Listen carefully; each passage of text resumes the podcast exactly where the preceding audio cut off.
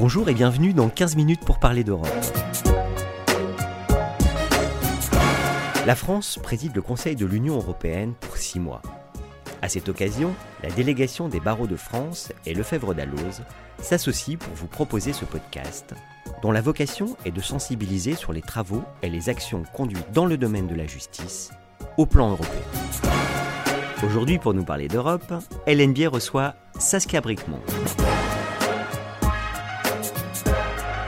Bonjour Saskia Bricmont, vous êtes eurodéputée belge au Parlement européen et au programme de notre interview aujourd'hui, la protection des droits des enfants. Depuis le début de votre mandat, vous vous mobilisez pour promouvoir le développement et la protection des droits des enfants en Europe. Malheureusement, on constate que de très nombreux enfants et jeunes mineurs fuient l'Ukraine en raison de la guerre. Quelles sont les protections qui leur sont accordées par l'Union européenne et quelles seraient les initiatives à prendre pour améliorer la défense de leurs droits fondamentaux? Effectivement, c'est un, une dimension qui me tient fort à cœur parce qu'on constate à quel point l'intérêt supérieur de l'enfant est un principe, mais très peu appliqué finalement dans, à la fois dans le quotidien et dans nos législations, puisque beaucoup de décisions sont encore prises. Je pense par exemple à l'enfermement des enfants dans le contexte migratoire qui vont totalement à l'encontre de l'intérêt supérieur des enfants. Et néanmoins, il y a des stratégies au niveau européen qui prennent en compte les droits des enfants et, leur intérêt supérieur. Et ici, dans le cas de l'Ukraine, eh bien, les enfants, comme leurs parents, bénéficient de la protection temporaire avec l'activation de la directive sur la protection temporaire, avec euh, les, les, droits qui en découlent, qui sont euh, l'ouverture de droits liés aux parents. Euh, d'une part, euh, droit à la scolarité, droit au logement, à la sécurité alimentaire, et j'en passe. Euh, et puis il y a des dispositions particulières aussi pour les MENA, les, les mineurs non accompagnés, qui euh, sont ouvertes. Néanmoins, la question et il faudra bien, bien évoluer la, évaluer la situation aussi. De l'accueil est fortement différente d'un État à l'autre et leur prise en charge par les éducateurs, les services sociaux, etc. sont, sont différentes d'un État à l'autre, sachant que la plupart des, des, pays sont déjà saturés et, ont déjà des difficultés en termes d'accueil idéal, optimal des mineurs non accompagnés. Il se pose aussi en termes de, de, de protection des droits de l'enfant la question des des jeunes étudiants, dont de nombreux sont restés bloqués aux frontières et n'ont pas été acceptés, notamment par des États comme la Pologne, là où, à ma connaissance, la Commission européenne n'a toujours pas réglé réellement ce problème et donc euh, est plutôt dans, un encouragement, je dirais, des initiatives qui sont prises par les États membres et c'est vrai qu'elles sont à, saluer, euh, mais néanmoins en termes de respect des droits fondamentaux à la fois des réfugiés et de tous les réfugiés, et des enfants dans le contexte migratoire, il y a encore euh, pas mal de, travail. On demande par exemple que l'organisation concrète de l'acheminement euh, des réfugiés ukrainiens, en l'occurrence, euh, vers les différents États membres ait lieu de manière coordonnée et que la Commission européenne, l'Union européenne puisse intervenir dans cette organisation et c'est toujours pas fait. Or, il y a un gros problème de mobilité pour le moment.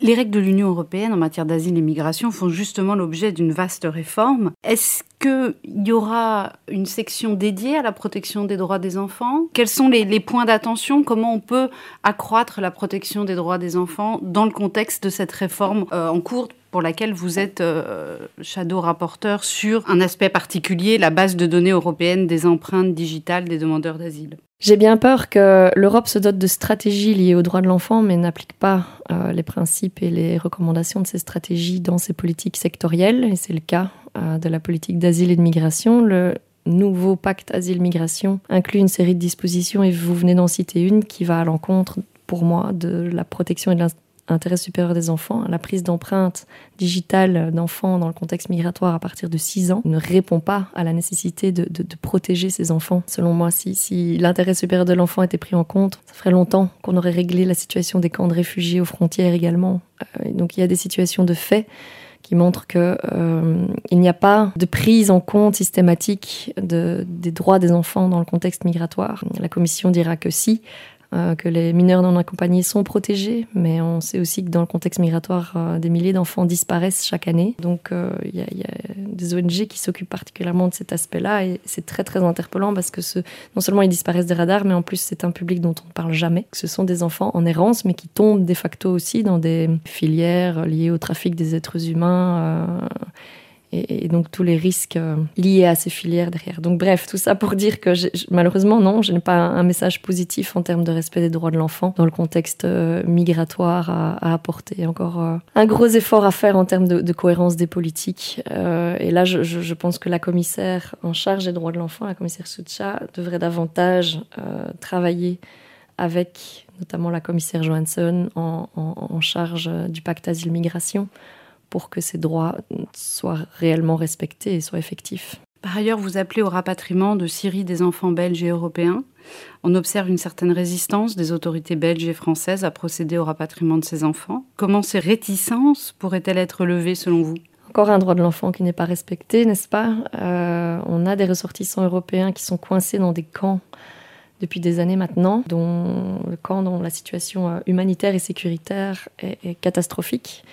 Euh, au plus on avance dans le temps, au plus la situation se dégrade. Tous ces enfants sont malades, sont euh, en état de, malnutrition avancée et donc avec des, conséquences sur leur santé et sur leur développement physique qui sont déjà irréversibles. Donc voilà, d'un enfant qui dès le départ n'a pas les, qualités nutritionnelles des aliments et des vitamines pour grandir, euh, grandit mal, avec des répercussions aussi sur le développement, euh, sur leur développement mental, le fait qu'ils grandissent dans la poussière, euh, sans, cadre, sans éducation, sans accès à l'école, rien. Et donc évidemment, il n'y a pas que les enfants européens, il y a tous les enfants dans ces camps. Hein. C'est bien plus large que la question des Européens, mais néanmoins en tant que en tant qu'Européens, on a la, possibilité, et c'est juste une question de volonté politique, de rapatrier une partie euh, d'entre eux, quand je dis une partie, ce sont les Européens, dont les États membres ont la responsabilité. Euh, un, État a la responsabilité de ses ressortissants, point. C'est une question de droit également. On parle d'enfants ici,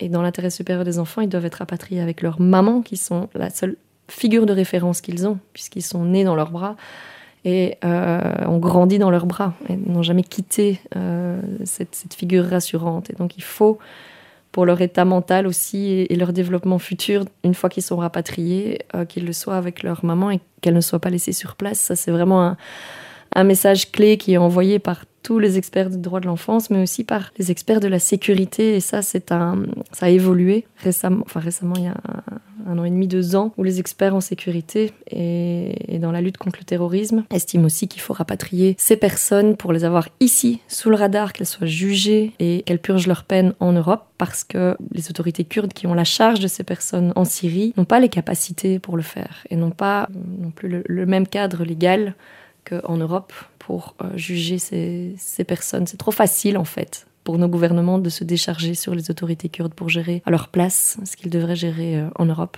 Un arrêt de la Grande Chambre de la Cour européenne des droits de l'homme est attendu dans les prochaines semaines dans une affaire française relative au rapatriement d'enfants mineurs et leurs mères. À votre avis, à quoi peut-on s'attendre? Eh bien, j'espère qu'un État comme la France suivra le droit et suivra l'arrêt de la Cour en exécutant euh, le rapatriement des enfants, parce que c'est bien ça qui est attendu. Voilà, on sera dans un moment post-élection. Est-ce que la France va prendre les devants en rapatriant et n'attendra pas euh, que la Cour euh, lui intime l'ordre de le faire? Ça, c'est la grande question on verra. Euh, on verra dans les, prochaines semaines euh, vers quoi on évolue, mais j'espère bien que ça fera bouger les lignes. En Belgique, le gouvernement a décidé l'an dernier de rapatrier une partie des enfants et de leurs mères après un, contrôle de sécurité. Ce sont des femmes avec des enfants de moins de 12 ans. Ça, c'est la décision qui a été prise par le, gouvernement. Il en reste encore une série sur place, donc on espère là aussi qu'un deuxième rapatriement va, va avoir lieu. On espérait que le premier rapatriement en déclenche d'autres euh, et déclenche aussi d'autres rapatriements au sein des autres États membres encore concernés. Ma grande demande depuis deux ans et demi, depuis le début de ce mandat, c'est que la Commission européenne coordonne euh, un tel rapatriement. La Commission européenne s'est toujours retranchée derrière la compétence des États membres, là où elle aurait, euh, selon moi, à minima la, la compétence de rassembler les États membres concernés et de voir comment elle peut aider d'un point de vue logistique, d'un point de vue contact politique sur place aussi, pour coordonner les, rapatriements et puis organiser les rapatriements intra-européens. Pour finir, un mot de conclusion, Madame la députée?